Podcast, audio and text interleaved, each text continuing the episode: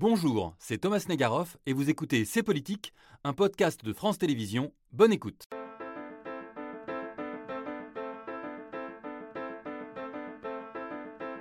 Début de l'année 2023, et voilà que le débat sur l'immigration s'invite dans l'actualité. En cause d'abord les annonces de Gérald Darmanin qui a dessiné les contours d'une loi privilégiant l'immigration choisie et temporaire pour les métiers en tension et qui a promis d'être, je le cite, méchant avec les méchants et gentil avec les gentils. Un futur texte qui mécontente et la gauche, pour qui cette loi est trop dure avec les immigrés, et la droite et l'extrême droite, pour qui le texte, trop laxiste, régularise les clandestins. Les débats au Parlement s'annoncent incroyablement tendus. En témoigne ce grave incident de la fin de la semaine qui a abouti à l'exclusion temporaire, mais rarissime, d'un député du Rassemblement national.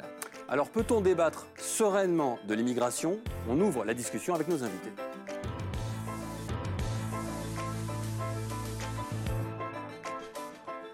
Peut-on en débattre sereinement ben, On va voir. on va voir si on peut le faire. Euh, avec euh, moi aujourd'hui, comme chaque semaine, Yael Gauze, chef du service politique de France Inter. Bonsoir Thomas. Bonsoir Yael, tout va bien Tout le monde, tout va bien, on va rester serein. On va essayer de le, de le rester en tout cas. Et pour en discuter, euh, merci à, à vous tous d'avoir accepté notre invitation. Didier Leski, directeur général de l'Office français de l'immigration et de l'intégration, auteur euh, chez Gallimard en tract de ce grand dérangement, l'immigration en face. On va essayer effectivement de prendre le sujet en face.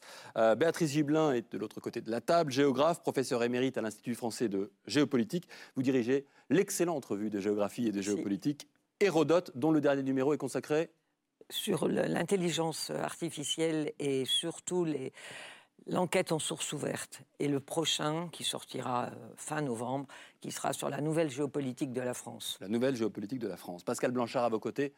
Bonsoir, Pascal Blanchard, historien, chercheur associé au Centre d'histoire internationale et d'études politiques de la mondialisation. Vous avez co- co-dirigé ce livre passionnant, je vais dire un pavé, pavé passionnant, c'est possible, hein, les deux sont possibles. Histoire globale de la France coloniale chez Philippe Ray. Et vous avez beaucoup travaillé sur la représentation aussi des minorités dans notre pays. Ça tombe bien parce que c'était un peu à l'ordre du jour cette semaine à l'Assemblée nationale, je crois.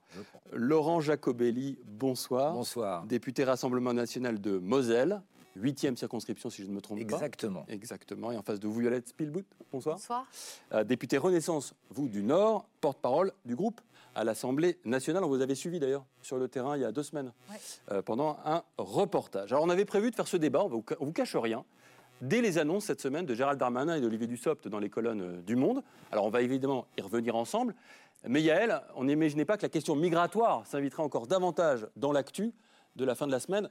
Racontez-nous un peu ce qui s'est joué là euh, depuis quelques jours à l'Assemblée nationale. Il faut revenir à, à jeudi après-midi. Euh, D'un seul coup, les travaux sont suspendus à, à l'Assemblée. Stupéfaction générale du perchoir au travers de l'hémicycle où vous étiez, Laurent Jacobelli. Un député insoumis du Val d'Oise, Carlos Martins Bilongo, interpelle le gouvernement à ce moment-là sur la situation du bateau humanitaire Ocean Viking bloqué en Méditerranée avec plus de 200 migrants à bord. À peine a-t-il commencé à s'exprimer qu'on entend ça. Personnes secourues se trouvent dans une situation d'urgence absolue. Les prévisions météo indiquent une détérioration significative du climat. Pas du tout. Ces violences, Quel est le député qui vient de prononcer cette phrase? Je fais une suspension de séance de 5 minutes. voilà, retourne en Afrique ou qu'il retourne en Afrique. Il y a eu plusieurs euh, interprétations à chaud de ce qui a été dit. Au singulier ou au pluriel, le il retourne. Il y a eu un, un début de confusion sur les mots précis employés par le député de Gironde, Grégoire de, de Fournas. Euh, Était-ce une attaque ad hominem, xénophobe, voire raciste à l'égard de ce député LFI, noir de peau? De Fournas ne s'excuse et ne s'excusera pas puisqu'il considère que lui, il parlait du bateau de l'ONG Ocean Viking. Donc, première question peut-être à tout le monde, c'est Ouais. est-ce que les mots ont un sens? Est-ce que ça change qu'on parle d'un bateau ou d'un député noir? Ça change tout ou pas? Ah, m- Moi, j'ai envie de donner la parole d'abord à Pascal Blanchard. Euh, comment vous avez regardé ça? Comment vous avez entendu ça? Une longue tradition. Une longue tradition, il y a un siècle, un siècle, ouais, ça commençait, puisque l'extrême droite était déjà avec des parlementaires au Parlement français. Léon Daudet, de l'Action française, disait à Gratien Candas, député des Antilles, de Guadeloupe, quand il se penche sur pain levé, ne le mange pas Et ça fait rire tout le Parlement, parce qu'il était noir. Cannibale, donc. Donc cannibale. Hmm. Une vieille tradition, on provoque certes dans les mots, mais on peut les provoquer jusqu'à l'Assemblée et on sait l'écho que ça va avoir une petite phrase. Certes, elle n'était pas attendue là, à ce moment-là. Peut-être que ce député n'a peut-être pas été assez surveillé. Mais qu'est-ce qui ressort dans une Assemblée nationale Ce qui peut donc ressortir dans la rue, dans une campagne électorale, dans un discours, et en même temps, quelque chose que tout le monde a compris de ce qu'il voulait signifier. Alors que le mot soit pour le collectif ou pour l'individu, dans les deux cas de figure, on voit à peu près qui doit rentrer et où il doit rentrer. Le message est passé, quel que soit en fin de compte, s'il était mal prononcé, bien prononcé. Je ne pourrais pas juger la chose parce que je trouve que le fait de se poser la question comme ça, c'est de ne pas comprendre en fin de compte ce qu'il signifie pour les lecteurs lambda qui l'ont entendu. Ils doivent repartir en Afrique. Parole à la géographe avant d'entendre les politiques. Béatrice Giblin, comment est-ce que vous avez entendu ça, vous? Que ce soit singulier ou pluriel ne change rien à l'affaire.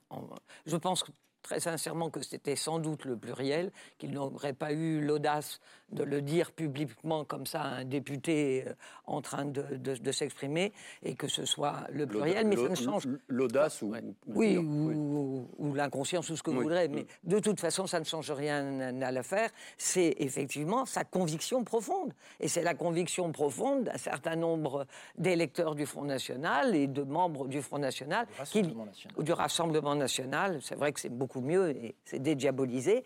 Euh, ceci étant, euh, cette attitude... C'est son nom, en tout cas. Mais incontestablement. Depuis 2018. depuis 2018. Ceci, ceci étant, euh, moi j'ai envie de dire, chasser le naturel, il revient au galop et qu'une une cravate ne change rien à l'affaire. Ben, quand on se replonge dans les, annales de ce député, Grégoire de Fournas, on tombe, tombe sur des tweets quand même qu'il faut avoir en tête, mm. parce qu'on comprend peut-être mieux les propos d'aujourd'hui. En janvier 2022, en réponse à l'expulsion de l'ambassadeur au Mali, il dit voilà, bah, expulsons, expulsons tous les Maliens euh, de France en représailles. Euh, cinq ans plus tôt, 2017, euh, ce tweet encore de Grégoire de Fournas En Afrique, ils aiment tous la France et ses allocs. Eh bien, on accueille toute l'Afrique? Point d'interrogation. Laurent Jacobelli, c'est quelqu'un que vous connaissez depuis longtemps je le connais, oui, euh, depuis quelques années. J'aimerais réagir un petit peu euh, à ce qui a été dit hein, en bloc, euh, parce que si j'ai bien compris ce soir... Non, non, non.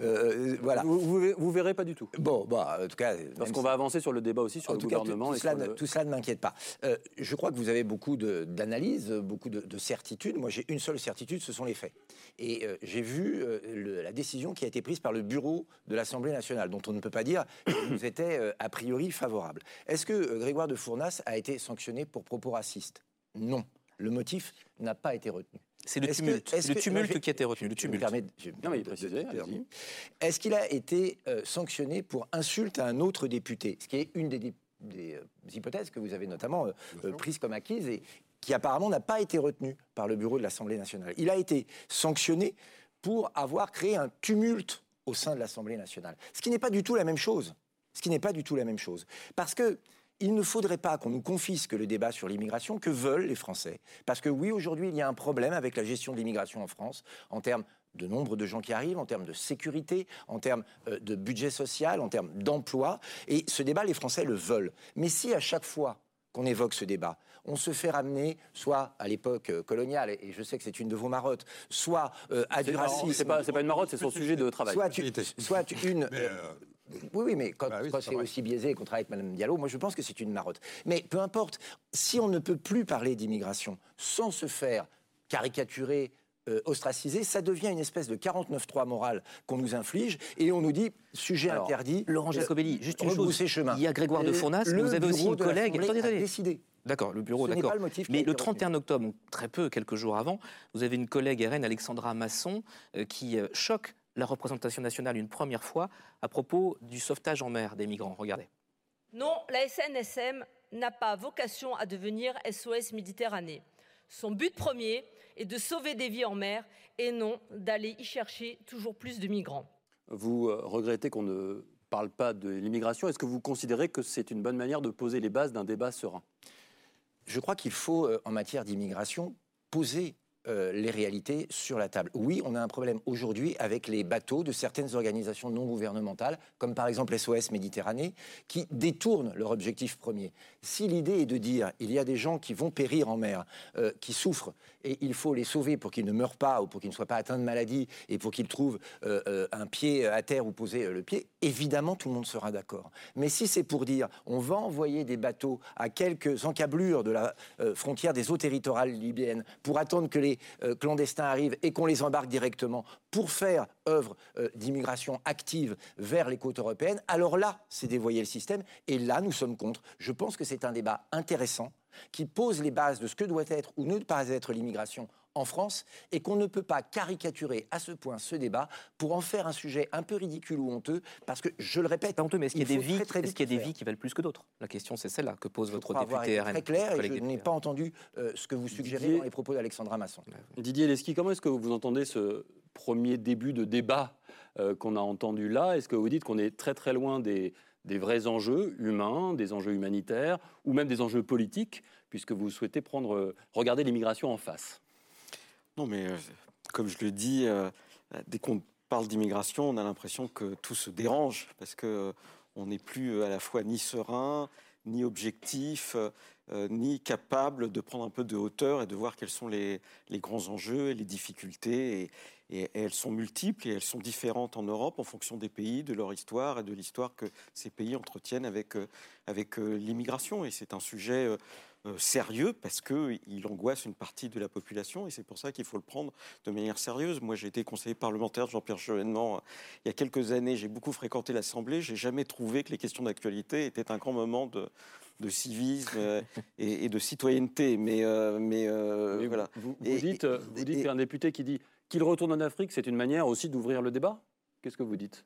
Non, je dis que la manière dont le débat est enclenché parfois euh, à l'Assemblée ne me semble pas la meilleure manière, euh, euh, soit par les provocations, soit par les invectives, d'aborder les débats en général.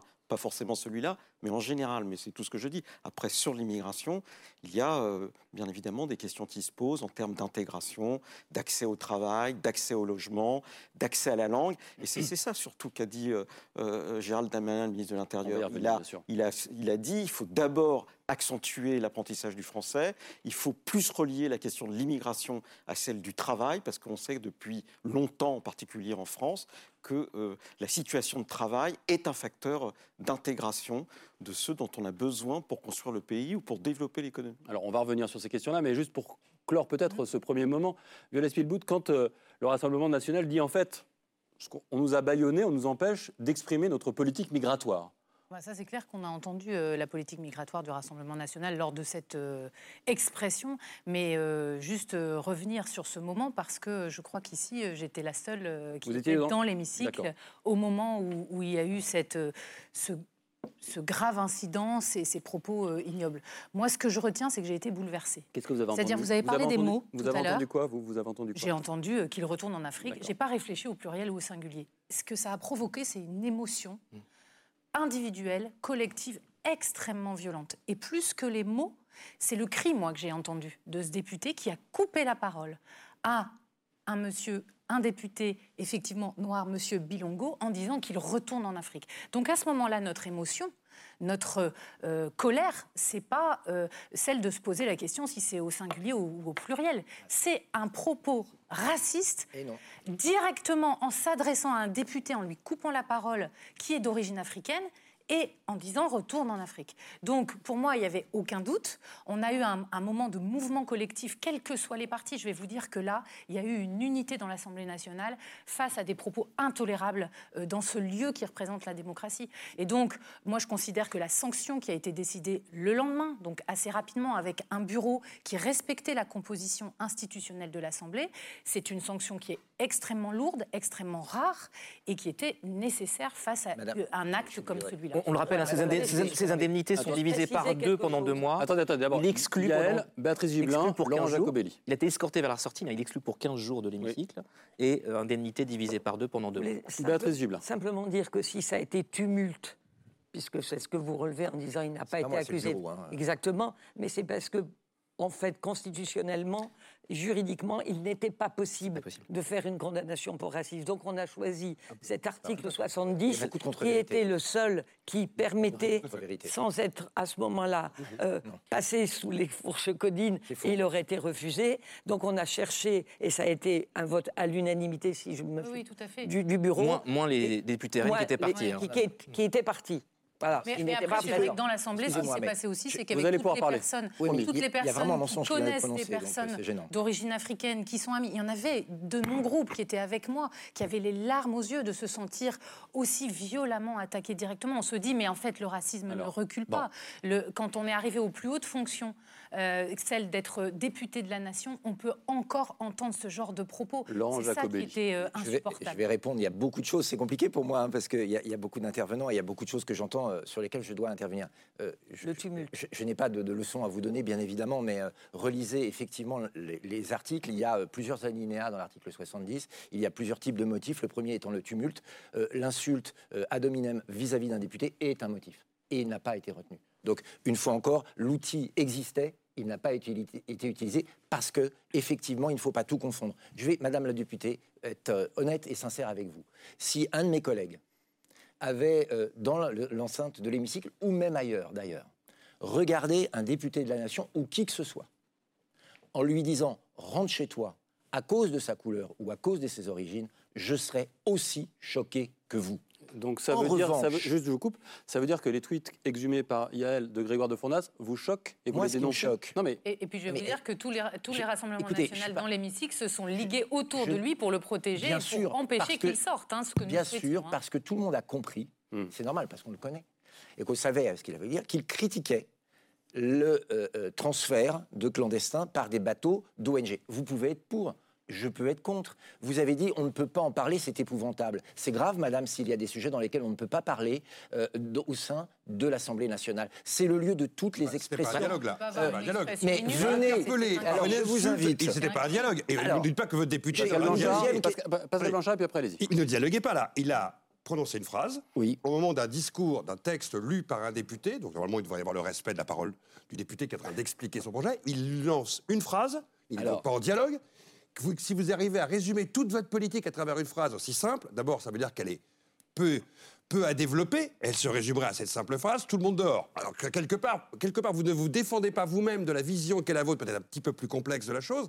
Et je trouve que présenter ce qu'a dit votre député comme un dialogue, c'est un peu limitatif. Alors, vous avez le Dans sens, votre défense. Vous avez le sens de, de la caricature, c'est plaisant, mais c'est malheureusement un peu loin de la réalité. votre député. Euh, si vous venez avec moi, et je vous invite d'ailleurs, vous y êtes sûrement déjà allé à l'Assemblée nationale, vous verrez que lors des questions au gouvernement, euh, dans la plupart des débats d'ailleurs, et on peut le regretter, moi je ne trouve pas ça euh, formidable, mais les gens s'invectivent en permanence, en permanence, avec des petites phrases très très courtes, à l'image de celle-ci. Vous savez, euh, euh, je vais vous citer un exemple. Un peu ce que vous disiez. Vous avez été, Madame la députée, euh, émue par ces euh, mots, et, et je veux bien croire votre sincérité, parce que vous vous êtes probablement trompé sur leur sens, et, je l'ai dit, et vous avez été bouleversé. Est-ce que vous avez été bouleversé quand, euh, avec certains de mes collègues, par un député de la France insoumise qui s'est levé, j'ai été euh, traité de fasciste et de rat? Est-ce que ça vous a euh, troublé? Est-ce que la présidente que de l'Assemblée nationale... Ah bah voilà, c'est Oui, c'est. C'est ballot, parce que si vous y aviez été, j'espère Bah, c'est que vous peut-être vrai, c'est peut-être vrai, surtout. En, en tout cas, euh, J'espère que- l'insulte n'y directe pas, oui, c'est peut-être vrai que... hein. Oui, évidemment. Euh, L'insulte personnelle. Deuxièmement, deuxièmement, quand un de vos collègues, de vos collègues à vous, lorsque nous parlons, s'est levé et a fait le salut nazi, est-ce que vous avez été heurté, blessé, choqué par Alors là- compassion pour mes répondre. collègues Parce que lui n'a pas été exclu. Là-dessus, Euh, celui qui m'a insulté de facho n'a pas été exclu. Rappel Moi, au je ne règlement, pas que rappel au l'Assemblée règlement. nationale soit un lieu de deux poids, deux mesures et un lieu de liberté d'expression. je vous propose, alors, je vous propose qu'on a- qu'on avance un peu euh, dans le débat. Et quand même, une question à Didier Leski, vous qui êtes euh, directeur général de l'Office français de l'immigration et de l'intégration, est-ce que la France doit accueillir ces bateaux Parce qu'on oublie qu'il y a quand même une question posée par un député, avant qu'il ne soit coupé, sur l'accueil des bateaux. Mais il y a une obligation d'accueil de ceux qui ont son demande d'asile de persécution. C'est une, c'est à la fois constitutionnel, ce sont nos engagements européens, et donc euh, c'est celle-là la question. Après, il y a un sujet qui est particulier à l'Italie. Depuis le début de l'année, ce sont plus de 85 000 personnes qui ont débarqué en Italie, Mm. et donc il y a un sujet constant qui est celui de la solidarité des autres pays européens pour faire en sorte que l'Italie ne soit pas seule dans cette charge de l'accueil. Mais il faut rajouter que la France eh bien, enregistre plus du double de demandeurs d'asile que l'Italie. Hein, pour la seule Île-de-France, euh, c'est 40 à 50 000 personnes, euh, alors que l'Italie, pour l'ensemble de l'Italie, ça ne dépasse pas 50 000 personnes. C'est-à-dire qu'en réalité, d'ores et déjà, de fait, il y a des formes de de relocalisation euh, soit par les gens, soit organisées, des personnes qui débarquent en Italie. Mais bien évidemment, il y a un droit maritime, il y a l'obligation de sauver les gens qui sont naufragés, et, et- et- et je dirais, la question même est absurde d'une certaine manière. Oui, parce que l'urgence pour, le moment, c'est que décide Giorgia Meloni, la nouvelle euh, chef du gouvernement italien issue de l'extrême droite. Elle autorise euh, temporairement un arrêt à la- à- au port de Catane, c'est en Sicile, uniquement pour euh, les personnes vulnérables, les mineurs, femmes enceintes, euh, les malades, mais pour les autres, c'est-à-dire on parle là de 700 autres euh, clandestins euh, récupérés en mer, sauvés en mer, il y a- c'est l'inconnu. C'est l'inconnu. Et ça signifie que l'Italie, et on peut le comprendre, parce que dans l'imaginaire, vous venez de dire quelque chose que peu de gens imaginent, la solidarité européenne a peu fonctionné parce que l'Italie est en première ligne.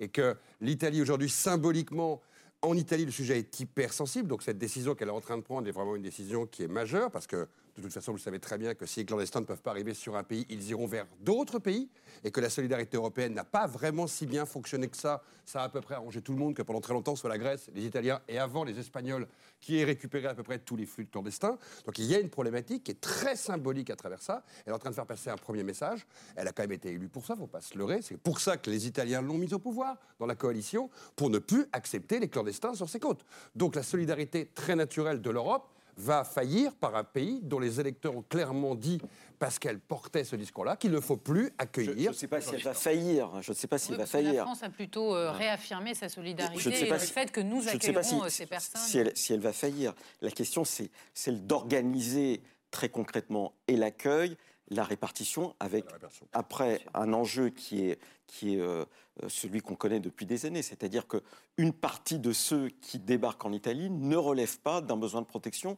au sens de l'OFPRA et de la Convention de Genève. Eh Et, et à Donc ils n'ont pas le droit à l'asile. C'est pour ça d'ailleurs qu'il y a l'OFPRA pour être- arriver à analyser leur dossier. euh, voilà, l'objet de la nouvelle. Bah, bien sûr, Moi, il faut je- analyser leur dossier avant de Eh savoir oui, s'ils sont.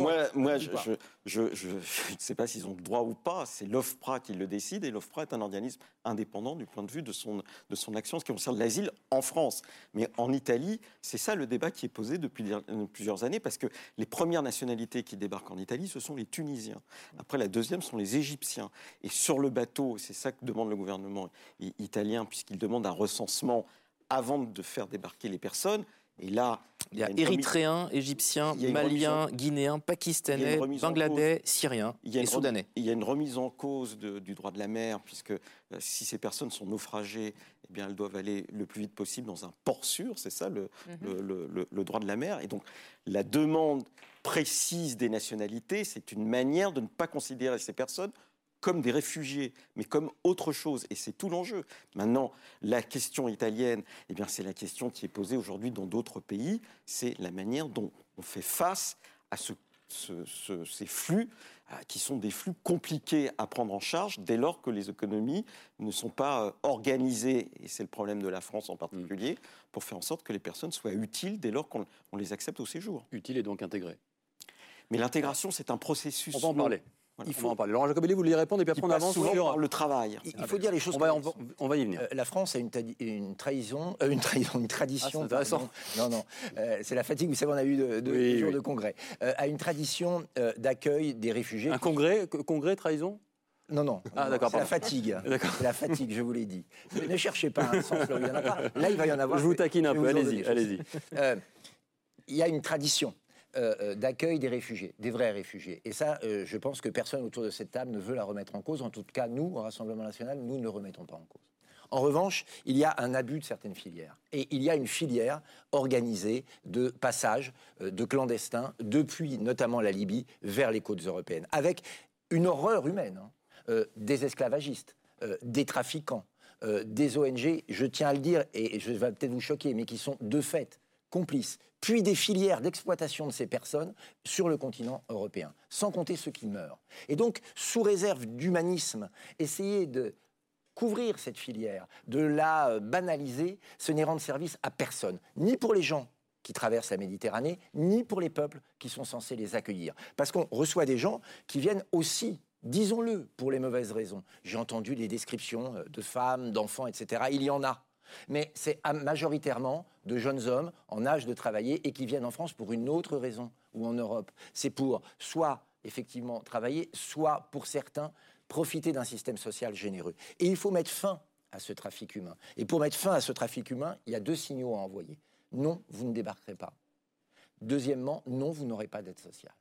Et tous ceux qui doivent relever du droit d'asile doivent faire des demandes dans les pays d'origine ou des pays limitrophes pour être accueillis éventuellement si leur dossier relève du droit d'asile. Ça, ça me paraît Dans le sage. pays d'origine, c'est un peu compliqué pour le droit d'asile. Et j'ai bien le dit, et j'ai bien dit, aujourd'hui. dans des pays Et vous savez bien que c'est très compliqué. Si vous prenez le cas des Érythréens, vous savez bien que les Érythréens ne peuvent demander dans aucun pays limitrophe la possibilité du droit d'asile, par exemple. Mais- Donc vous avez une situation, la fuite est souvent, La seule au moins pour les solution. réfugiés. Et l'Afghanistan, c'est hein. pas simple non plus. Voilà, c'est très compliqué de pouvoir avoir la solution du point de départ pour faire cette Mais demande. Savez reconnaissez avec moi que sur ces bateaux, la part, et vous l'avez dit d'ailleurs, monsieur, de réfugiés qui relèvent ou relèveraient du droit d'asile n'est pas la majorité. Il y a une autre forme d'immigration Je qui n'ai passe rien dit de et il faut le dire.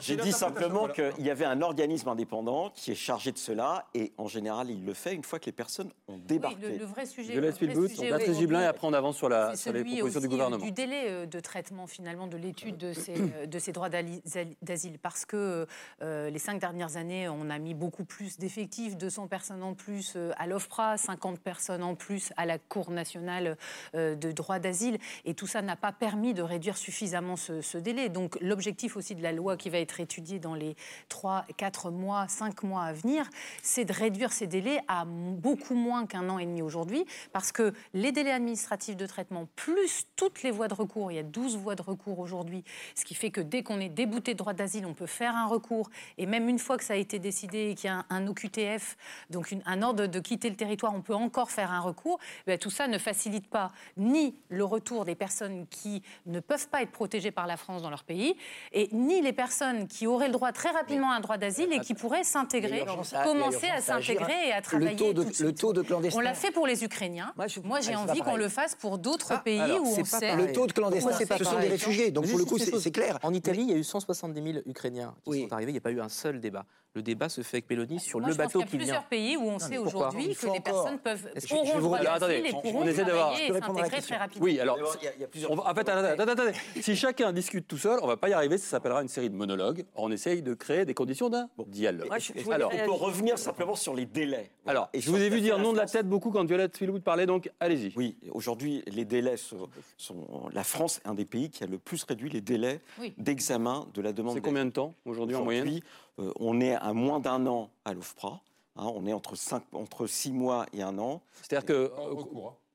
Un an, c'est quoi entre, entre le c'est moment pour où ça que je parle de l'OFPRA, monsieur Voilà. Blanchard. En dehors des recours. Et donc, euh, l'OFPRA, le recours, ce n'est pas l'OFPRA, c'est le Donc, CNDA. Lieleski, qu'on comprenne. Les gens qui. Non, mais, Voilà. un- un Et mi- donc- non, mais attendez. Et donc, attendez, et donc, j'ai- attendez, et donc, laissez- et donc, Non, attendez, les, laissez-moi les- finir. les Un délais. migrant qui arrive en France, Oui. il a un an avant que son dossier soit. Non, Non, d'accord. non. On parle d'une moyenne. Oui, d'accord. En On parle d'une moyenne, un an pour que son. Non, en moyenne, aujourd'hui, on, est, on doit être à 9 mois, pas à un an. Ah, Voilà. D'accord. on doit être à 9 mois par un an. Et donc, ça veut dire entre 6 mois et un an, en gros, en fonction des nationalités, du moment où on est là, et euh, euh, des dossiers et de la complexité des dossiers. Puisque je rappelle Donc que pendant ce temps-là, pendant l'analyse de l'OFPRA qui traite de la question des réfugiés, les gens ont un statut euh, en attente Mm. d'une réponse. ils ont Ça, un statut, c'est-à-dire ils sont en situation légale. Ils sont lég- légaux, sûr, Ils sont demandeurs d'asile. Demandeurs d'asile, c'est une situation légale. Ils sont pris en charge dans ce qu'on appelle les conditions matérielles d'accueil qui sont délivrées justement par l'Office français de l'immigration et de l'intégration, qui a deux aspects, deux volets. Le, versement d'une allocation pour demandeurs d'asile hein, et l'hébergement. Aujourd'hui, il y a plus de 110 000 places d'hébergement. Elles ont doublé euh, ces, ces six dernières années, si vous voulez. Mm. Euh, en 2015, on était aux alentours de 50 000. Aujourd'hui, on est à 110 000. L'effort a été constant. Mais la question de l'Italie n'est pas la question de la France. Parce que justement, en Italie, on a un traitement qui est beaucoup plus long, comme du reste en Espagne, euh, où le traitement est extrêmement long. Et c'est pour ça que l'Italie enregistre beaucoup moins de demandeurs d'asile que la France. Et c'est pour ça que les personnes qui débarquent en Italie, pour beaucoup d'entre elles, eh bien, elles vont dans d'autres pays européens en particulier la France, où là, il y a un traitement qui est pris en charge, ou l'Allemagne, ou les Pays-Bas, etc. Et donc, le contexte n'est pas simplement l'Italie, c'est un contexte européen, et tous les pays européens ont essayé de faire des efforts. On pense en particulier à l'Allemagne. Et le deuxième, la deuxième partie de l'effort aujourd'hui qui est en discussion, c'est la question de ce euh, euh, ceux à qui on donne un titre de séjour, eh bien, comment on les intègre? Il y a le logement, on va- il y a le travail. On va C'est vraiment l'essentiel de la discussion. bah, vous savez quoi? L'Italie n'est pas Ah, l'essentiel de alors, la discussion. Avant, Je- avant- Je dois répondre, vous m'aviez donné la parole. Oui. Je, réponds rapidement. Une minute chacun, d'accord? Euh, on va essayer moi, de tenir. Vous me faites un ça, signe. avant Vous me ça. faites- Ah non, non, attendez, parce que si à chaque fois tout le monde me fait le coup. Non, vous bah perdez non, du temps. euh, Allez-y. Jusqu'ici, je vous Alors, ai bien exprimé, je Vous, crois. vous, vous m'avez posé une Laurent question. Jacobelli, puis sur les Béatrice Gibelin, Ukrainiens. promis, promis, promis. Personne ne doute que les Ukrainiens qui fuient aujourd'hui la guerre en Ukraine sont dans une situation de réfugiés. Euh, donc oui, je trouve ça normal. Euh, Excusez-moi de le préciser, mais euh, ça me paraît logique. En revanche, quand Frontex nous dit que le nombre de clandestins qui ont mis le pied en Europe est, a augmenté, euh, je ne vais pas vous dire de bêtises, de 86% en un an, oui, il y a une question. Quand M. Darmanin, le ministre de l'Intérieur, estime à 700 000 le nombre de clandestins en France, oui, il y a une question. Quand le soin gratuit de santé aux clandestins coûte 1,2 milliard par an aux Français, vous parliez d'efforts, les, les Français font un large effort pour soigner des clandestins, alors que deux Français sur cinq renoncent aux soins pour des questions financières, oui, il y a un sujet. Euh, quand euh, euh, 50%, et c'est le président de la République, vous voyez, j'ai des sources que vous pouvez euh, valider, euh, 50% euh, des euh, délits à Paris sont euh, le fait d'étrangers, oui, il y a urgence à agir. Donc vous décrivez un problème administratif, moi j'y vois un problème politique. Béatrice Je voulais juste répondre là-dessus quand vous avez dit euh, une grande partie, enfin une partie des gens qui sont sur ces bateaux viennent pour toucher des allocations sociales et, et des avantages. Je, je trouve ça, je vous le dis comme ça, extrêmement choquant. Fait. Parce que prendre les risques, choquant, oui. non. C'est pas, euh, c'est ce que vous avez dit qui est choquant. Non, non, c'est la réalité. prendre- De résumer ces non. gens-là à ça, c'est ça que vous voulez dire. oui. Prendre le risque, euh, j'allais dire, de la mort, euh, de, rejoindre le bateau, de la, de- de- uniquement pour toucher des allocations, excusez-moi, mais je, je trouve ça absolument inacceptable Mais de madame- pouvoir l'entendre. Que une fois en France, la générosité et la solidarité de ce pays fassent effectivement qu'ils aient le droit d'être soignés euh, dans les hôpitaux et que ça puisse être contesté par certains. Je suis parfaitement capable de l'entendre, mais je ne peux difficilement entendre que nous avons des gens qui euh, prennent autant de risques, femmes, enfants, et qui quittent des situations qui sont des situations euh, extrêmement dures, avec l'espoir de quelque chose. Les jeunes hommes à avec- 80%. Dites la réalité, Mais madame. ça attendez. Mais- mais un homme ou une 80%. femme. Mais- et ils prennent mais ce risque mois. parce qu'ils sont, ils sont Attendez, malheureux chez eux. Évidemment. Mais je ne dis pas. Évidemment, mais il ne faut pas sûr. encourager ça. Mais excusez-moi, moi, je- je- je- là, je ne vous suivrai pas du tout. Je pense euh, que mon pays, que serait-il si ce pays n'avait pas accueilli autant d'immigrés Mais c'est depuis autant de temps madame. Non, les je ne dis qui pas. sont arrivés, comme mes grands-parents, avec un travail, avec un logement, dans des situations ils- légales, certes- qui respectaient et Mais qui aimaient la France, c'est pas la même chose, tous madame. ne sont pas Et je vais vous arrivés dire- avec un travail. Je dans vais des vous dire ce que serait ce On pays aujourd'hui.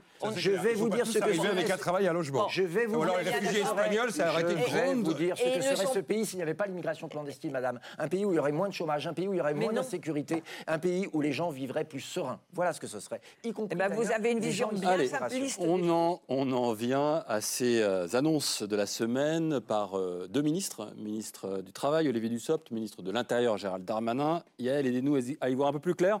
Quand euh, Gérald Darmanin dit être méchant avec les méchants et gentil avec les gentils, euh, ça veut dire quoi? Alors voilà, c'est une loi pour janvier. Je voudrais vous montrer cette photo euh, du Monde qui résume tout. Parfaite synthèse du, macronisme.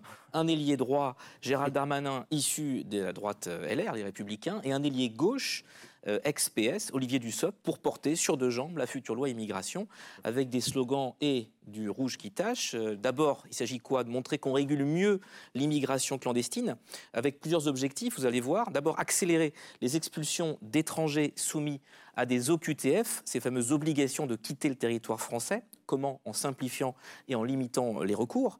Inscrire ensuite ces immigrés sou- soumis à OQTF au fichier des personnes recherchées pour savoir ce qu'elles deviennent. Mettre fin aux prestations et aux logements sociaux pour les étrangers dans ces situations d'OQTF. Et ne délivrer des titres de séjour que s'il y a une maîtrise minimale de la langue française.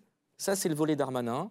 Euh, maintenant, voilà le volet Dussopt, le volet intégration par le travail, les, les gentils après les méchants, avec la création d'un titre de séjour pour les métiers dits en tension, autrement dit euh, des travailleurs sans papier qui sont titulaires d'un emploi dans un secteur en manque de main-d'œuvre. On pense notamment à la restauration, mais aussi aux travaux agricoles. Et puis, euh, ça c'est nouveau, la fin du délai de carence qui empêche les demandeurs d'asile de travailler pendant leurs six premiers mois euh, lorsqu'ils arrivent en France. Attention, je tiens à préciser, Darmanin l'a fait, hein, que si le métier, n'est- le, le métier n'est plus en tension au- Mm. au, bout d'un an, eh bien, c'est retour dans le pays d'origine. Pascal Blanchard Comment vous regardez ça? Est-ce que vous dites euh, c'est équilibré? Ou bien vous dites euh, que Laurent Jacobelli a convaincu quelques personnes? Vous voulez dire qu'il y a- est-ce qu'il y en a pour la droite et pour la gauche, d'une certaine manière? Non, alors ce qu'il faut regarder, c'est qu'il y a d'abord une réponse qui est extrêmement pragmatique, qui est liée au marché de l'emploi, avec aujourd'hui un patronat qui a une vraie problématique, un problème de recrutement. Et on sait que dans ces moments-là, vous pouvez arriver à jongler à la fois sur, non pas ce que la droite et l'extrême droite peuvent appeler une régularisation générale, mais en tout cas pousser un peu plus le patronat à régulariser leurs salariés, puisqu'ils ont besoin de personnel, et qu'on sait que dans beaucoup de secteurs actuellement, c'est du personnel au noir qui travaille. Donc là, D'ailleurs, les patrons applaudissent.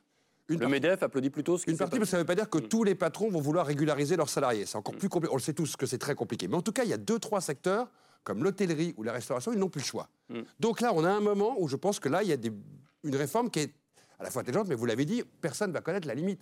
Ça veut dire quoi quand le métier sera plus en tension? En même temps, on est à peu près tranquille. Le bâtiment, l'hôtellerie la, ré- la restauration devraient rester en tension 30 ans. Donc on est tranquille là-dessus. De l'autre côté, il se passe, à peu près en mesure coercitive, Là, on discutait de l'OFPRA, par exemple, tout à l'heure. Il est prévu, c'est pas encore voté, mais il est prévu, notamment par, on va dire, l'aile un peu plus bâton, méchant, par exemple, qu'il n'y ait plus la possibilité d'appel et qu'on soit directement au QTF s'il y a un refus au niveau de l'OFPRA. Donc, de réduire les délais des personnes.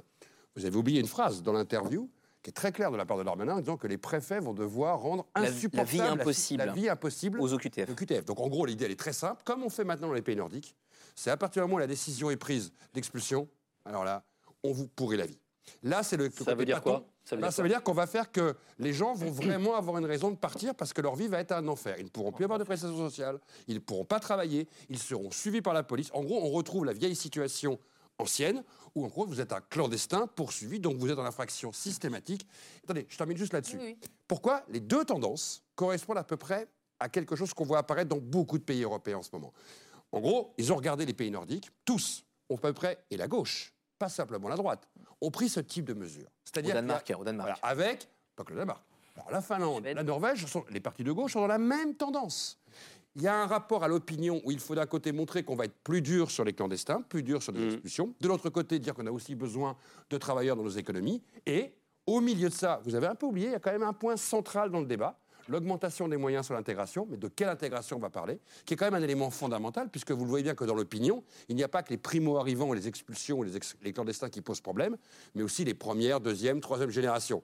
Et le débat sur l'intégration, que je trouve encore léger, c'est pour ça que je trouve que c'est un peu dommage qu'il y ait gentil, méchant. Il manque peut-être au milieu l'intégration collective dans la nation, qui manque peut-être encore. Vous voulez qui- dire euh, des méchants qui deviennent des gentils, quoi, l'intégration Je ne sais pas, parce que les termes sont un peu manichéens dans la Ah oui. perception des choses. Mais en tout cas, on voit que tout le monde s'énerve. C'est peut-être une bonne nouvelle pour une fois, parce que la droite comme la gauche trouve mauvais la proposition. Donc il y a un débat qui s'ouvre intéressant. Ouais. Violette Philbout. Oui, je voulais juste euh, préciser quelque chose par rapport à ce que vous disiez, c'est que euh, quand on parle de mettre la pression sur des personnes qui ont un OQTF, donc un ordre de quitter le territoire parce que leur dossier a été jugé, que leur recours n'a pas fonctionné et que donc ils ne peuvent pas Et être protégés par la ne France, pas par exemple, euh, on, on a euh, des, des personnes dans des situations extrêmement différentes. Mettre la pression, et Gérald Darmanin l'a bien rappelé, c'est mettre la pre- pression en particulier et prioritairement sur les personnes qui font un trouble à l'ordre public, sur les délinquants. C'est bien là-dessus, au départ, qu'il y a vraiment euh, une volonté de pression, parce qu'on a plein de personnes aussi qui ont des situations d'OQTF et qui sont bien loin de la caricature qu'on peut voir dans des affaires, dans les médias euh, euh, de l'OQTF. Je prendrai un exemple que j'ai dans ma circonscription, euh, dans le Grand Lille, à Villeneuve d'Ascq, un jeune qui, a, qui est arrivé avec un visa étudiant, qui est arrivé du Congo pour faire un master électrotechnique sur effectivement une filière qui est plutôt en tension, hein, qui il peut travailler dans des technicentres de maintenance, dans, dans l'industrie, qui peine énormément à recruter. Donc il a un visa étudiant, il est en situation régulière, il apprend le français, il parle parfaitement le français, il est parfaitement intégré. Et puis, euh, à la fin de son visa étudiant, pour obtenir un titre de séjour de travail, il a besoin d'avoir une promesse d'embauche. Il en a une. Et donc, il apporte son dossier à la préfecture, promesse d'embauche, visa étudiant, master en poche. Et le délai administratif de traitement, malheureusement, dans son cas, ça arrive assez souvent, eh bien, ne permet pas que l'employeur maintienne sa promesse d'embauche. Résultat, quand il passe, son dossier est rejeté à la préfecture, il a un OQTF, et c'est un garçon qui a 26 ans, qui aujourd'hui à Lille va pointer trois fois par semaine au commissariat central de Lille comme un délinquant. Vous imaginez l'humiliation de ce garçon qui a fait toutes ses études, qui a eu son master et qui travaille, euh, qui voudrait travailler. Eh bien, aujourd'hui, on est en train de l'aider tout simplement à re-rencontrer un employeur parce que derrière, il y a la peur, il y a euh, l'inquiétude d'être expulsé. Et bien heureusement, il y a des, des- des- des formules intermédiaires qui permettent aussi de régulariser des situations. Laurent Ce que Jacobelli. je veux dire, voilà, c'est qu'il ne faut pas euh, mettre tout le monde dans la même situation. Hmm. Et cette loi sur l'immigration, elle est, pour moi en tout cas, députée Renaissance et pour mon groupe, hyper équilibrée. On va y travailler, on va y contribuer, parce qu'on a quatre mois de débat. Et il y a beaucoup de députés qui se sentent très concernés par plein de situations individuelles. Et on va faire en sorte qu'elle soit équilibrée, qu'elle permette d'aller plus vite avec les délinquants étrangers et qu'elle l'intègre Laurent beaucoup Jac- mieux ceux qui veulent travailler en Laurent France. Jacobelli, je vous ai vu euh, avoir un petit sourire. Oui, parce Qu'est-ce qui que- vous agace dans l'histoire que vient de raconter Alors, elle est très euh, belle cette histoire, et si elle est vraie, je vais vous dire, je pense que je Elle tirerai la même conclusion que vous. Si elle est vraie. Pourquoi mais elle serait pas vraie? J'ai pas dit le prénom, c'est tout.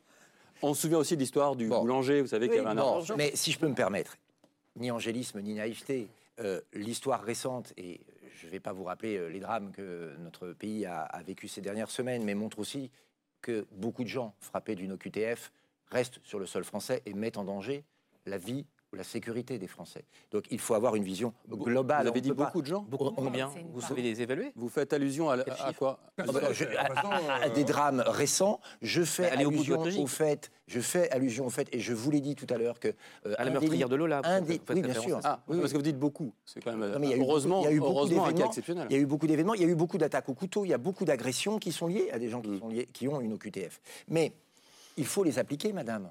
Euh, Aujourd'hui, euh, au premier semestre, le taux de euh, réalisation des OQTF a été le plus faible depuis extrêmement longtemps, 5,6%. On a descendu, on est descendu en dessous de la barre Alors en des 10%. 2022, notre ministre Alors, de l'Intérieur, lui, nous verrons n'a bien. pas les mêmes chiffres. Mais- mais si vous voulez- progressé. Mais, Mais ça, c'est- surtout- non, non, je, je mais vous ai laissé la parler, loi- madame. Dans la loi, Madame, je vous ai laissé dans le parler. projet de loi, Je- oui, mais on va nous verrons bien- justement repérer justement. les personnes qui partent Nous elles-mêmes. Vous allez y peut-être arriver. gagner un électeur de votre de votre loi. Nous allons y arriver. J'aimerais. Alors, allez-y, Laurent Jacobelli. moi aussi mes. Et après, Didier Lesky sur ce sujet très important, je crois. il faut contrôler l'immigration aux frontières. Rentrer en France, ça veut dire qu'on a un visa, un permis de travail ou une raison légale d'y arriver. Mm. Sinon, on ne rentre pas. Si on est rentré, ça veut dire contrôle des frontières hein, euh, euh, françaises. Frontex. Françaises, plus Frontex, mais un Frontex. Qui fonctionne. Est-ce qu'on a déjà réussi Est-ce a- qu'on a déjà réussi dans l'histoire du monde Oui, dans 95 pays, euh, euh, 95% des pays du monde, il y a des contrôles aux frontières. En France, on n'a plus aucun contrôle aux frontières. On, on a donné les clés à Frontex et à l'Union européenne qui ne fait pas le boulot. Où nous, sommes, où nous sommes, par exemple, où nous sommes, par exemple, tributaires de la politique euh, euh, immi- d'immigration d'autres pays. Vous avez cité l'Allemagne, monsieur, tout à l'heure, qui a décidé il y a quelque temps d'accueillir 800 000 étrangers. C'est le choix souverain de l'Allemagne. Mais quand certains de ces étrangers ne trouvent pas de travail en Allemagne, où vont-ils? Bon, puisqu'il n'y a plus de frontières. Ça, c'est une question. Euh, euh, oui, il faut accélérer les négociations avec des pays, notamment l'Algérie, qui est un des pays avec lesquels le taux de- d'OQTF réalisé est le plus faible, 1%. Or, ce n'est pas un pays avec lequel on n'a pas les moyens de négocier, sur lequel on n'a pas une prise euh, dans la négociation. Donc il faut être très ferme. Et c'est un des moi, j'entends- d'immigration plus. Mais j'entends- 77 000, 77 Et 000 j'entends- visas par an. Et j'entends, et j'entends aussi la question des secteurs en tension. Vous savez, il y a 5,4 millions de chômeurs, des Français pour la plupart, ou des étrangers en situation légale, capables d'avoir un emploi euh, de manière légale. Et donc, plutôt euh, que de recourir à une solution de facilité. Alors, il y avait régularisation, c'est plus une régularisation, on comprend rien, mais il faut dire quelque chose de très simple. Si on aide, déjà si on aide et vous vous y refusez, euh, à euh, inciter aux augmentations de salaire en aidant les entreprises, par exemple en les exonérant de charges sur la partie euh, d'augmentation de salaire, notamment dans la restauration et dans le bâtiment, alors on trouvera du travail aux Français qui seront plus attirés par des salaires plus attractifs qu'ils ne le sont aujourd'hui. Je ne veux pas que nous encouragions une forme d'esclavagisme moderne, madame, où euh, on tire les salaires par le bas, où euh, des gens prêts à tout accepter parce qu'ils vivent une situation difficile économique dans leur pays d'origine seraient prêts, euh, seraient prêts à accepter des conditions difficiles. Mais vous savez, plutôt que, que, que tout ça, il y a une solution simple. Ayons pour une fois recours au peuple. Proposons-lui un référendum avec une loi sur l'immigration. C'est ce que nous proposons avec Marine Le Pen. Que ce soit le peuple français qui décide Quelle question vous de, posez quelle, de quelle immigration Quelle question vous posez Sur le droit du sol. Non, mais Il quelle question vous posez comme. Ah ben, on- nous, enfin, on c'est a- un référendum, c'est une question. C'est pas une question. Nous, Ou on a, plusieurs questions. Vous ferez un choix on multiple. a, on a, et on l'avait proposé pendant euh, la présidentielle, un projet clé en main. Euh, à proposer aux Français, ils l'adoptent, ils ne l'adoptent pas. Mais c'est vous Mais- qui êtes au pouvoir, proposez votre projet. Qui Mais serait juridiquement et constitutionnellement euh, c'est problématique. faux, ça a vous été le savez. démontré. Non, ou alors c'est à dire. Alors là, que- vous êtes de mauvaise foi. c'est là, à par la- Ou alors c'est à dire que le général de Gaulle a lui-même violé sa propre constitution. Non, non, on que parce pas que le général de Gaulle ne parlait pas. nous, euh, on propose une loi Alors, et on la soumet au débat euh, on des va- deux chambres et euh, au Conseil d'État, Didier tout Lesky. simplement, et, on va avancer dans ce débat. Didier Lesky, je vous sens euh, Excédé. ah, excédé et atterré par quoi? Excédé, atterré, parce que c'est pas un débat, c'est-à-dire on passe, on saute du coq à l'âne, on parle un, un moment de, de QTF, de, enfin, il faut revenir à des choses assez simples. D'abord, l'essentiel de l'immigration en France est une immigration légale avec des personnes qui ont un droit au séjour. Hein, il faut quand même le rappeler. C'est faux. 700 000 clandestins en France. L'essentiel de l'immigration et des flux annuels en France sont constitués de personnes qui ont un droit au séjour. Se Et rajoute qui à- explose. et qui se rajoute à, à cela qui est à peu près de 200 250 000 c'est assez Depuis constant depuis euh, euh, je dirais, 271 11 000 pour être très précis avec vous, et ce qui est un record. Attendez, euh, laissez- Emmanuel Macron. laisser finir Didier je peut-être. entre 200 250 parce que si vous prenez une autre année vous êtes à 220 ou une autre année à 209 c'est à peu près ça mais c'est des personnes qui ont d'abord un droit au séjour dans ces 250 ou des 270 il y a 90 000 étudiants hein, Ouais. 90 000 étudiants. Et donc, euh, on est dans, dans, dans, quelque chose où on a encore des personnes qui viennent parce qu'elles ont un droit au séjour. On a essentiellement, dans ce qu'on appelle la migration familiale, des conjoints de Français. hein. La partie des personnes qui viennent parce qu'elles rejoignent un résident est minoritaire dans ce qu'on appelle globalement, de manière un peu facile, le regroupement familial. Ce sont d'abord des conjoints de Français. Donc c'est ça l'essentiel de l'immigration. Mm. Après, on a de la demande d'asile et tous les ans, on- c'est entre 30 et 40 000 personnes qui obtiennent un titre de protection, de séjour au titre de... Sur 122 000 demandeurs, c'est-à-dire que de- deux tiers sont de- déboutés. de l'offre- et malheureusement ne de retournent jamais chez eux. Voilà. Après, la deuxième chose, Très peu. c'est la deuxième chose, et c'est l'enjeu de tout ça. D'abord, euh, un clandestin n'a pas droit des prestations sociales. Donc, on, on discute de choses qui Ah, n'existent pas. 720 euros par mois, les soins gratuits. Non. Attendez. Je rappelle qu'un demandeur d'asile n'est pas un clandestin. D'accord? Un demandeur d'asile, c'est quelqu'un qui a un titre de séjour comme demandeur d'asile. Euh, Vous Ce n'est dites- pas Vous un dites clandestin. ici que l'aide médicale d'État ne concerne pas les clandestins? Vous êtes capable de prononcer cette contre-vérité devant les téléspectateurs? Monsieur le député, je parlais de prestations sociales. Vous m'avez euh, euh, ramené à l'allocation pour demandeur d'asile. Je vous explique qu'un demandeur tiers ne sont d'asile pas des vrais demandeurs. Laissez finir. Je vous explique Oui, mais- qu'un demandeur d'asile, tant il est en procédure, est un demandeur d'asile. D'où Il se trouve que le droit, c'est le droit. Voilà. Mais ça C'est vous qui le faites, monsieur le Mais député, se mais, une fois qu'il est là, hein, et que la représentation nationale l'a stabilisé, moi je suis chargé de l'appliquer. Oh, vous je êtes vous plus que ça, si je peux me permettre, parce que l'Office français de l'immigration suis- propose sur son site, sur ses réseaux Non, sociaux, si non. vous voulez revenir Non, en France après une député, OQTF, non, voici le mode d'emploi. Pas Donc s'il vous plaît, Pas du tout. C'est vrai, tout le monde pourra les vérifier. Écoutez, ça prouve bien que c'est très difficile de discuter de manière sereine de ces choses. Donc je rappelle qu'un demandeur d'asile est quelqu'un qui a euh, un titre de séjour et qui reçoit une prestation particulière qui s'appelle l'allocation pour demandeur d'asile. L'aide médicale d'État qu'on retrouve à peu près Juste pour qu'on comprenne bien, on parle là d'une allocation le temps que la demande d'asile soit étudiée par Voilà. l'OFPRA. Et il perd cette allocation le jour où il est débouté. Et je rappelle qu'en 2018, il y a une loi qui a été passée par la précédente euh, euh, Assemblée hein, qui fait que les personnes qui viennent de pays d'origine sûre perdent immédiatement l'allocation avant même le recours à la- à l'alloc- euh, devant la Cour nationale du droit d'asile. Mm. Et C'est une, une des mesures qui a fait, je dirais, euh, augmenter ou, ou- ou baisser enfin, euh, les, les- le nombre de demandeurs euh, après touchant l'allocation, après le- la décision. Ça a doublé De- en 10 ans. Ne dites de pas des contre-vérités. Le nombre de demandeurs Mais d'asile, monsieur, parle- qui est de 122 000, a doublé en 10 ans. Oui, ou non oui, le nombre de demandeurs d'asile a doublé, a triplé, a quadruplé. Là n'est pas le sujet Mais de si, nos monsieur, propos parce que c'est une pompe Voilà. aspirante. Monsieur le député, je ne vous ai pas interrompu. Mais oui, mais je suis d'accord désolé. Je ne vous ai pas interrompu. Donc Restez essayons d'être à la fois serein. aimable Mais et d'avoir une vraie discussion. Serein, Voilà, une vraie serein. discussion. Je vois que vous La êtes deuxième énervé. chose, la deuxième chose, oui, parce que je suis un peu excédé par le fait qu'il s'agit de personnes, de gens, de gens qui ont des droits et la manière dont on parle d'eux a une incidence Français, sur leur vie. Et, mais, et ils participent de l'ensemble des Français, comme le- vos grands-parents l'ont été, comme les grands-parents de M. Bardella l'ont été, et, je- et- et voilà, et comme d'autres l'ont été, et Citez peut-être les d'autres dans nations cette d'où salle. ils viennent. D'autres dans ne sont cette pas salle. des pays en danger. D'autres sont d'autres Bah, dans cette salle. Voilà. Et, et- et je rappelle que beaucoup de Portugais, beaucoup de Portugais, monsieur le député, beaucoup de 140% Portugais sont euh, venus en. France. On laisse finir justement, et on avance Ils ne voulaient pas un faire la guerre terminer. dans des pays comme le Mozambique et d'autres, au moment où, où- où le, Portugal était un régime fasciste. Donc je reprends ce qui est proposé, c'est d'aider à l'intégration. La première mesure Ah. pour aider à l'intégration, c'est la question de la langue. La question de la langue, elle se pose pour tous ceux qui arrivent dès lors qu'ils ne viennent pas de pays francophones. C'est pour ça que ce qui est proposé, comme dans d'autres pays, c'est de faire en sorte que les personnes eh bien, accèdent à un niveau qui est en gros le niveau A1 pour le premier titre de séjour ou A2. Je rappelle qu'en France, on peut avoir une carte de 10 ans que si on sait un minimum parler et écrire le français. C'est le niveau A2 euh, de- des normes européennes. On ne peut avoir la nationalité française que si on sait parfaitement écrire et parler le français. C'est le niveau B1. Tout ça est mis en place Bah, et il s'agit de le renforcer. Et merci de nous préciser tout ça Oui, pour sortir des postures. Voilà, il s'agit de le renforcer. La deuxième chose, c'est le travail.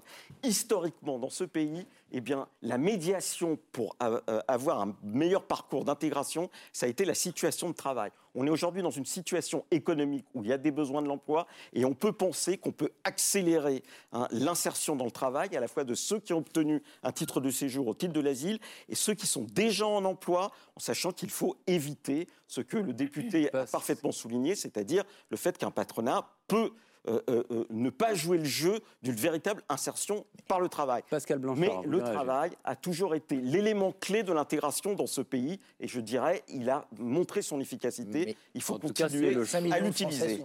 je vous le rappelle. Ça, c'est un chiffre assez extensif quand même. Oui, mais il y a 5 millions de Français au chômage, ce serait à peu près normal Pascal Blanchard. la priorité de l'accès Mais si, si, si, en ce moment, si en moment, sur certains secteurs, Oh, madame, attention, dire. Madame vient de dire, s'ils veulent le faire avec un mépris pour les Français, je- madame. je euh, On n'est pas, on n'est pas à l'Assemblée. Pascal Blanchard. Je n'ai pour je n'ai- certains je et n'ai- pas mépris pour je d'autres. n'ai C'est aucun, mépris. Merci, il y a, madame. il y a- Ce que vous il y a- venez de il dire y a m'a des-. Ben, J'en suis désolée, mais je finis juste là-dessus. On sait très bien qu'il y a des emplois, par exemple, dans l'industrie qui sont très bien payés. Je pense à la chaudronnerie, entre autres. Bon, et où on a beaucoup de mal à trouver euh, des gens pour faire ces métiers, parce que c'est aussi des métiers qui sont durs, ou simplement dans le bâtiment euh, dehors. On va me dire, mais il suffit de monter les salaires mais et tout le monde ira. Allons même beaucoup plus loin. Aujourd'hui en France, on sait très bien qu'il y a des secteurs, c'est aujourd'hui les prêtres, et il y a un vrai problème de recrutement dans les prêtres. Et si vous allez dans mes campagnes, vous voyez que les prêtres sont noirs comme par hasard, ce qui prouve qu'il y a des secteurs qui sont en tension bizarre, qui sont pas forcément très très bien payés, je vous l'accorde, où c'est vraiment le sacerdoce, c'est le cas de le dire. Donc les secteurs sont très complexes. Et ça prouve aussi que c'est pas parce qu'il y a 5 millions de chômeurs que certains veulent faire certains secteurs. On le sait. Vous avez fait un minimum d'économie, vous savez que c'est un petit peu plus compliqué que plus minimum, chômeurs. rassure. Voilà, donc vous le savez. Donc Mais- ne prenez pas- Hop, je voulais répondre à la question. Oui, oui, mais Et on a vu que dans la proposition de M. Darmanin, il y avait peut-être un risque aussi sur la langue, où on, de- on serait beaucoup plus exigeant. C'est une des propositions. Est-ce qu'elle passera ou pas? Ça va être un débat? Et là, je pense qu'il faut être vigilant, parce que ça veut dire que sur le regroupement familial, si j'ai bien compris la proposition, on serait beaucoup plus exigeant dans les couples, notamment sur la pratique et l'écriture du français. Ce qui peut être quand même relativement problématique et discriminatoire vu de mon fait, de dire, quand vous choisissez d'épouser quelqu'un, prenons une hypothèse, j'épouse demain une Danoise, Ma femme ne sera pas du tout contente que je prenne ça comme modèle. Elle vient de l'apprendre, elle vient de l'apprendre. Une italienne, je ne vais pas forcément parler la langue immédiatement. Donc essayons de nous mettre dans la situation où là j'ai trouvé que c'était une proposition qui m'a surpris. Alors, je vais vous répondre parce que En- cette en- proposition, en un mot, oui, s'il vous plaît. Cette proposition est en gros ce qui se fait dans la plupart des pays de l'Union européenne. Ça n'empêche pas le regroupement familial à partir du moment où on met en place des mécanismes d'apprentissage, un minimum du français dans les pays Je n'ai d'origine. pas trop compris dans l'interview où est-ce qu'il voulait mettre le curseur? Dans l'interview du Monde de, de Monsieur le Je Ministre. pense que c'est aux parlementaires de décider. Voilà. Euh, cas, un- mais un moi, j'ai de- moi j'ai un point de vue, c'est que je pense que c'est important et en Ah oui, il faut parler particulier- français langue. Non, mais c'est important, en particulier pour les, les, les, les- les femmes qui viennent, qui souvent sont prises ici par des tâches domestiques qui les empêchent d'accéder véritablement aux cours de français. On avait avant un dispositif qui s'appelait le pré-contrat d'accueil et d'intégration, qui permettait dans certains nombres de pays de commencer les cours de français. Moi, je, pense que c'est sur le important principe, de le faire, principe. et ça n'a pas empêché Violette des pays comme l'Allemagne d'avoir un regroupement familial, des pays comme les- la. Hollande d'avoir un regroupement familial. Je pense que sur le principe, ce qui a été annoncé dans cette interview du Monde, qui est de dire, euh, bah, aujourd'hui, il y, a- il y a un échec pour un quart des personnes qui sont censées effectivement euh, euh, bien maîtriser le français avec leur carte de séjour, c'est pas le cas, et donc de durcir et de pousser à avoir une implication plus forte dans les cours et l'apprentissage de français, ça va dans le bon sens. Après, il faut faire attention à, à- à quelque chose en particulier, c'est toutes les personnes qui sont plutôt âgées, qui sont là depuis 25, 30 ans dans notre pays, qui parfois n'ont pas parlé la langue, les grands-mères, euh, les grands-pères. J'en parlais avec des amis euh, euh, encore pas que le ministre aujourd'hui. Et ça, hein. justement, pour cette personne-là, il y aura plutôt, on va aller vers un renouvellement automatique de la carte pluriannuelle de séjour, Oui, parce qu'ils sont installés, ils vont finir leur vie en France. Donc en fait, dans le débat parlementaire, je pense que nous, notre rôle, ça va être sur chacune des questions qu'on se pose. Et cette, cette interview, elle a fait beaucoup réagir. À droite, à gauche, dans le patronat, euh, chez les employés, chez ceux qui travaillent au noir. Eh bien, ça va être, euh, nous, d'être garant que chaque situation individuelle euh, puisse être prise en compte dans la loi, qu'on puisse déposer des amendements et Merci. proposer euh, des améliorations et faire en sorte que ça réponde concrètement à la pas de 49 simplification sur cette question. du droit On débat librement et Voilà. on verra. verra On verra. On verra tous en janvier Ouais. pour la 22e loi depuis 1986. hein, quand même, 22e sur loi. Et pouvait-on euh, discuter et débattre sereinement de l'immigration Euh, Je laisse les téléspectateurs en juger. Merci d'avoir en tout cas tous participé à cette émission. Béatrice Giblin, Violette Spielbout, Laurent Jacobelli, Didier Lesky. Ce grand dérangement, l'immigration en face aux éditions Gallimard, Pascal Blanchard. Votre histoire globale de la France coloniale aux éditions Philippe Ray. Vous serez à Marseille le 9 novembre, c'est bientôt, pour une journée olympique à l'Alcazar. À l'Alcazar, et c'est gratuit toute la journée. Vive les Jeux Olympiques. Il est bon. Merci à vous de nous avoir suivis. On se retrouve dimanche prochain, 18h30, cher Yael, pour un nouveau numéro de C'est Politique.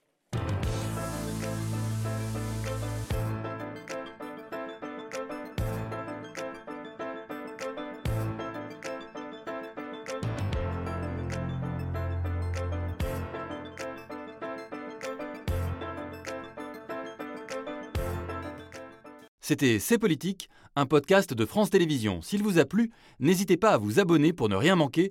Vous pouvez également nous retrouver en vidéo sur France.tv.